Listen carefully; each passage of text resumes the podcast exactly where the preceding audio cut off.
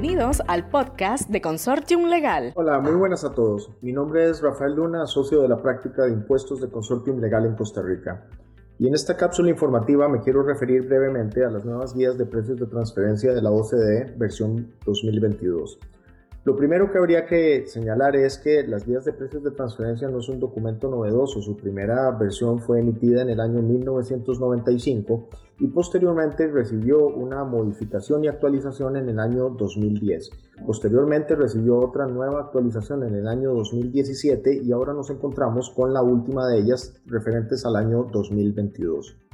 Como ustedes saben, las guías de precios de transferencia es un documento técnico cuyo objetivo es dar las pautas para determinar si las operaciones entre entidades vinculadas se encuentran o no a valores de mercado, o como también es conocido eh, en respeto al principio de libre competencia, al principio de libre concurrencia o como es conocido en inglés arm's length. Pero en realidad todos estos conceptos se refieren a dotar de un mecanismo para verificar si las operaciones están realmente realizadas a valor de mercado. Las guías de precios de transferencia están dirigidas fundamentalmente a las administraciones tributarias, es decir, es dotarlas de herramientas para que puedan eh, realizar este tipo de valoraciones. Sin embargo, evidentemente tienen un doble rasero porque al final de cuentas son los contribuyentes los que realizan este tipo de operaciones y a quien les puede afectar directamente en caso de que haya una auditoría fiscal si sus operaciones son reclasificadas de cualquier forma. Por otro lado, mencionar que la nueva emisión de las guías del año 2022 se derivan de la circunstancia de que posterior a las guías del año 2017, la Administración Tributaria emitió tres informes que ahora se están incluyendo para formar parte integral de estas guías del año 2022. Estas, estos tres informes eh, me voy a referir a ellos brevemente de forma cronológica.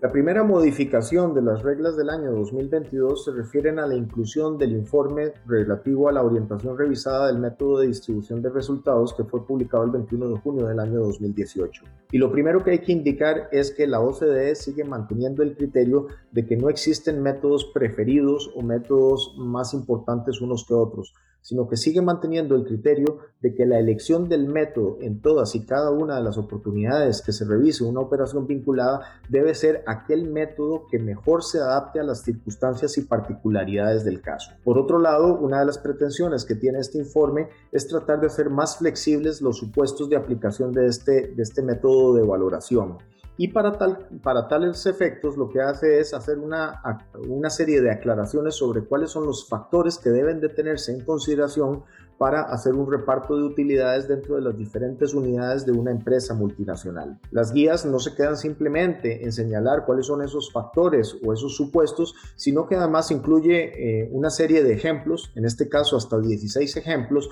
en los cuales hace una aplicación práctica de esos parámetros con la finalidad de hacer más claro su aplicación para los contribuyentes y para la administración tributaria.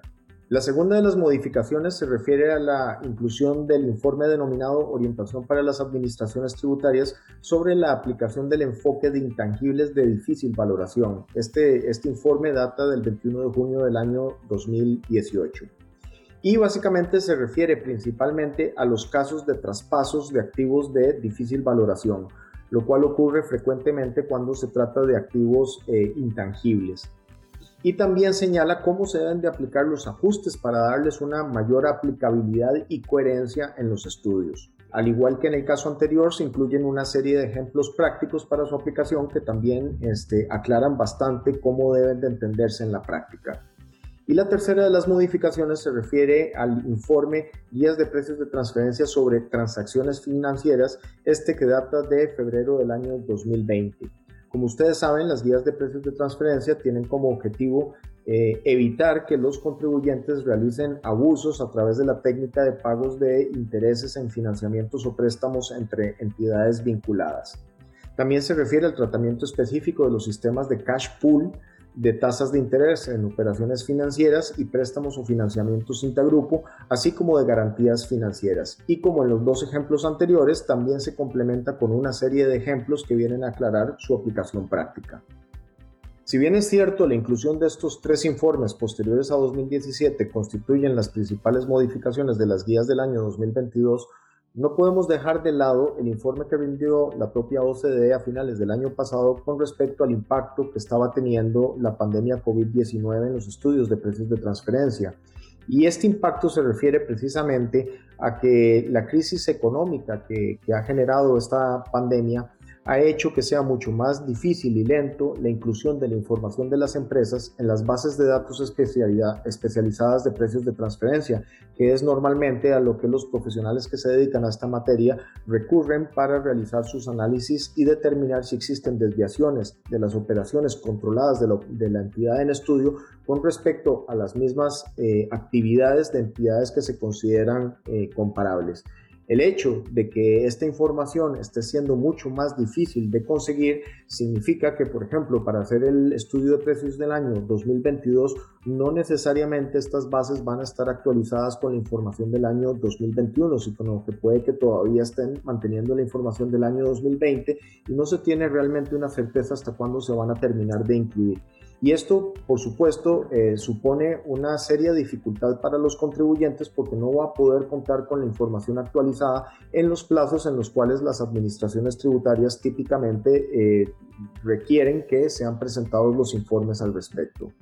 Otra cuestión importante que hace esta, este informe sobre la pandemia es que señala que evidentemente la crisis económica eh, está produciendo que muchas de las empresas que normalmente son utilizadas como comparables estén teniendo resultados anómalos, anómalos o incluso con pérdidas y sepamos que la administración tributaria no le suele gustar que las comparaciones se hagan con operaciones con empresas que tienen pérdidas porque esto evidentemente hace que los márgenes de rentabilidad puedan este, bajar y que entonces no se puedan hacer los ajustes con la misma libertad ante eh, circunstancias normales. Sin embargo, las guías de precios de transferencia, no solamente en este informe sobre la pandemia, sino en las guías originales, eh, han señalado en varias oportunidades de que no existe ninguna razón para eliminar de la lista de empresas comparables las empresas que tengan pérdidas en el tanto y en el cuanto estas pérdidas sean reales y que deriven de las condiciones económicas o comerciales que tenía la misma.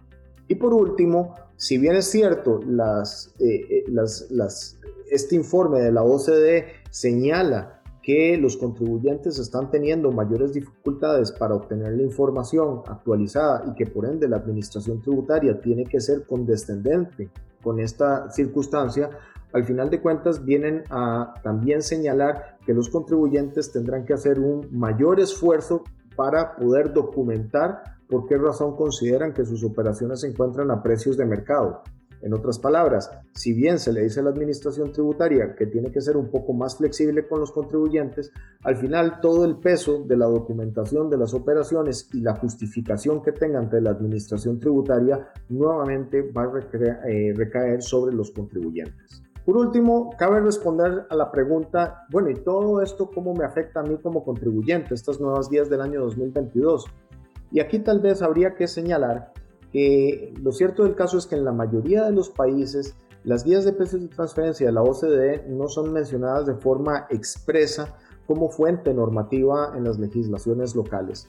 No obstante, hay que recordar también que la administración tributaria siempre en los ajustes tributarios que realice debe de regirse por criterios técnicos, eh, objetivos y razonables. Y lo cierto del caso es que las guías de precios de transferencia de la OCDE resultan ser el documento técnico más completo para la orientación tanto de contribuyentes como de administraciones tributarias para determinar si las operaciones vinculadas fueron o no realizadas a valores de mercado. Por ende, si su empresa, por ejemplo, ha realizado transacciones o mantiene activos intangibles de alto valor, realiza operaciones financieras con entidades vinculadas o tiene este, garantías financieras o por ejemplo tiene un sistema de cash pool, serán de especial importancia la verificación de que todas esas operaciones cumplan con las reglas de la de precios de transferencia de estas guías. Eh, no me resta más que despedirme. Hasta la próxima cápsula informativa. Muchas gracias por su información y hasta luego.